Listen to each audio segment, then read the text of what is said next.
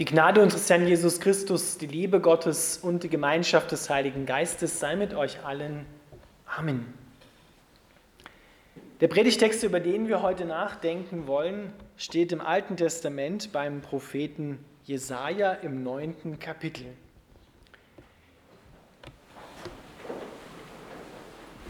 Denn das Volk, das in der Dunkelheit lebt, sieht ein helles Licht und über den Menschen in einem vom Tode überschatteten Land strahlt ein heller Schein. Du vermehrst den Jubel und schenkst dem Volk große Freude. Es freut sich über dich wie ein Volk zur Erntezeit, wie jubelnde Menschen die Beute unter sich aufteilen. Denn wie am Tage Midians zerbricht Gott das Joch, das sein Volk drückte und den Stock auf seinem Nacken, die Peitsche seines Treibers. Denn uns wurde ein Kind geboren, uns wurde ein Sohn geschenkt, auf seinen Schultern ruht die Herrschaft.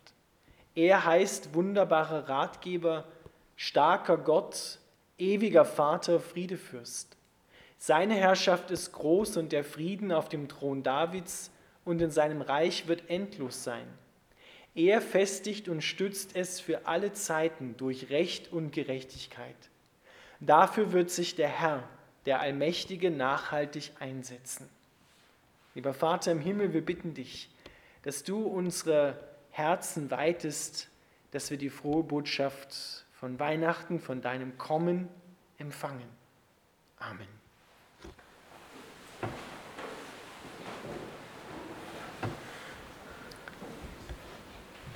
Ihr Lieben, wir feiern Weihnachten in einer besonderen Zeit. Auch Generationen vor uns haben besondere Zeiten durchmachen müssen und haben Weihnachten gefeiert.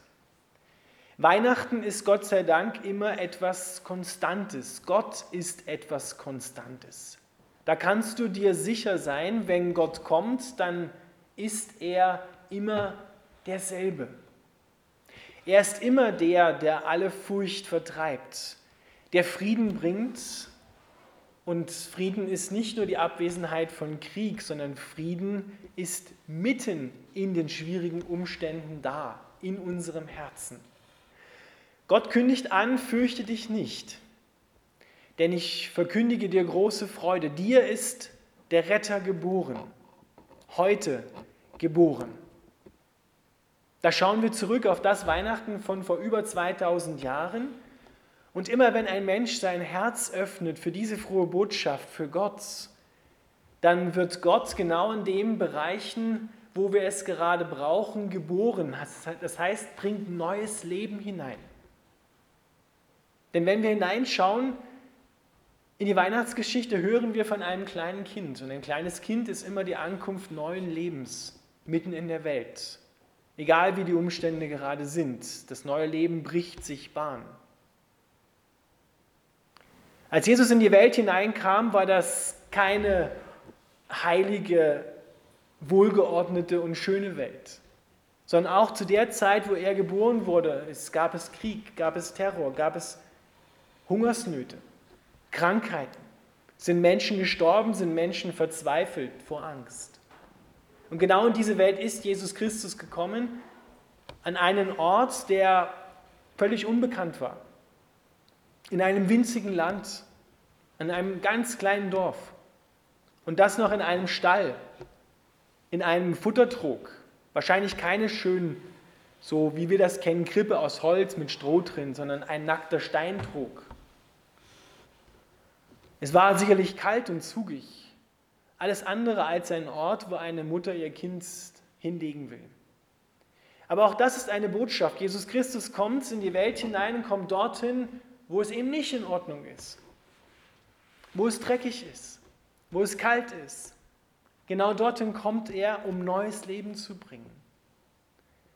Und so kommt er auch zu dir in dieser Weihnachtsnacht, heute, in deine Umstände, da wo es bei dir, auf Deutsch gesagt, so dreckig ist, wo es bei dir zieht, wo es bei dir kalt ist. Dort hinein will er kommen und neues Leben bringen, neue Freude bringen, damit wir eben nicht Angst haben müssen, damit wir keine Furcht mehr haben müssen, damit wir wieder zur Ruhe kommen und im Frieden sind, im Frieden Gottes. Das heißt, im Frieden mit Gott und im Frieden vor allem dann auch mit unseren Mitmenschen, wo es ja so oft nicht funktioniert und klappt. Genau dorthin will Gott kommen. Jesus Christus kommt in diese Welt hinein, er zieht sozusagen ins Untergeschoss seiner eigenen Welt ein, damit er für jeden erfahrbar wird damit ihm jeder begegnen kann und er jedem begegnen kann. Das ist sowas von einmalig in der Menschheitsgeschichte, das findest du nirgendwo anders. Das findest du nicht einmal in einer anderen Religion. Es gibt keinen Gott, der seinen Menschen, die er so sehr liebt, nachgeht und sie dort herausholt, wo sie selber nicht mehr herauskommen können. Da leuchtet so die Geschichte vom verlorenen Schaf auf, das sich verfangen hat im Gestrüpp, was nicht selber wieder zurückfindet, was nicht selber wieder zurückkommt. Und der Hirte sucht es, bis er es gefunden hat. Und lässt dafür die anderen, die in Sicherheit sind, zurück und bringt dieses eine Schaf zurück. Das sind oftmals wir, die uns verlaufen haben, die sich nicht mehr auskennen, die Angst haben, die in Sorgen sind und sich nicht mehr aussehen, wo es jetzt lang geht. Genau die sucht Gott und will sie finden und bringt sie zu sich nach Hause zurück. Deswegen ist Gott in diese Welt gekommen, damit wir befreit werden von Angst, von Furcht, von Sorgen, von allem, was das Leben kaputt machen will. Das haben wir hier in diesem Text gehört. Gott kommt, um die Herrschaft hier in dieser Welt zu übernehmen. Sein Königreich kündigt sich an. Deswegen hat Jesus, als er dann erwachsen geworden ist, er ist ja kein kleines Baby geblieben, das Erste, was er bei seinem öffentlichen Auftreten gesagt hat, ist, tut Buße, denn das Königreich Gottes ist nahe herbeigekommen. Das Himmelreich Gottes, je nach Evangelist und Übersetzung, ist nahe herbeigekommen. Kehrt um ich rufe euch, komm her zu mir, der du mühselig und beladen bist. Ich will dich erquicken. Komm zu mir. Und die Frage ist, ob wir diesen Ruf gerade jetzt in solchen Krisenzeiten hören. Komm zu mir. Such nicht irgendwo, sondern komm zu mir. Ich weiß, was du brauchst und ich will es dir geben.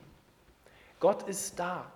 Es ist keine Illusion, dass Gott existiert oder dass er irgendwie weit weg wäre, sondern er ist mittendrin. Mitten in der Krise, mitten in der Angst, mitten in den Sorgen kommt Gott und bringt neues Leben. Hier steht ein wunderbarer Satz in diesem Predigtext drin. Die Herrschaft ruht auf seiner Schulter. Wir haben ja oft das Gefühl, dass wir sozusagen die Verantwortung für alles auf unserer Schulter tragen. Und das kann einem ganz schön Richtung Bodennähe treiben. Wenn wir das Gefühl haben, mir liegt alles auf den Schultern, ich muss, für, muss mich um alles kümmern. Um das muss ich mir Sorgen machen und das muss ich auch noch regeln. Dann spreche ich dir das bewusst zu, wenn das so ist. Die Herrschaft ruht auf seiner Schulter, nicht auf deiner Schulter. Wir brauchen und wir können nicht alles in diesem Leben bewältigen. Wir kriegen unser Leben nicht selber in den Griff. Das ist sozusagen das Mindeste, was wir in dieser Krise wieder einmal erkannt haben, dass wir es nicht im Griff haben. Und auch eine kommende Impfung ist nicht der Retter für unsere Gesellschaft oder für unsere Wirtschaft. Weil was ist, wenn andere Dinge kommen, gegen die diese Impfung nicht hilft? Jesus Christus ist der Retter. Damals gab es noch einen anderen, er hat von ihm gehört, der hat auch von sich behauptet, er ist der Retter, der Kaiser Augustus. Der hat sich nämlich so feiern lassen. Alle römischen Cäsaren haben ab ihm sozusagen behauptet, sie sind der Retter der Welt. Augustus ist tot. Er ist gestorben und hat die Welt nicht gerettet. Aber Jesus ist gestorben und ist auferstanden. Er hat die Welt gerettet. Er ist der Retter. Er ist der Retter in allen Umständen. Selbst wenn die Umstände sich noch gar nicht verändert haben, kann er dir Frieden schenken, den dir niemand rauben kann. Kann er dir Freude geben, die dir niemand rauben kann, nicht einmal der Tod. Das ist das, was Christus bringt. Ewiges Leben, was nicht erschüttert werden kann. In dieser Zeit wird so vieles erschüttert, in der wir gerade sind. Alles, woran Menschen bisher geglaubt oder vertraut haben, wird plötzlich in Frage gestellt, wird erschüttert, wird zunichte gemacht. Und deshalb brauchen wir das, was nicht erschüttert werden kann. Gott und sein Leben und sein Reich. Das kann nicht erschüttert werden, denn davon hat Jesus gesagt, es bleibt. Egal was kommt, das bleibt. Alles geht, die Welt vergeht, aber meine Worte, mein Königreich, das bleibt. Ich bleibe, die Liebe bleibt. Und darauf müssen wir uns gerade in dieser Zeit stellen. Komm her zu mir, sagt Jesus, deutlicher als bisher. Komm her zu mir, der du mühselig und beladen bist. Lad ab bei mir. Schütt dein Herz bei mir aus, wie es dir gerade geht. Deine Sorgen, deine Ängste, lad ab und ich schenke dir dafür neues Leben. Und überall, wo das passiert, kommt neues Leben zur Welt, nämlich in dir, in deine kleine Welt und dann du mit neuer Freude zur Welt, zu anderen Menschen, denen du es dann weiter sagen darfst, ich habe da was entdeckt, was ich geschenkt gekriegt habe. Und deswegen machen wir uns ja am Heiligen Abend auch Geschenke, weil wir beschenkt worden sind mit diesem Retter, mit diesem ewigen Leben. Amen.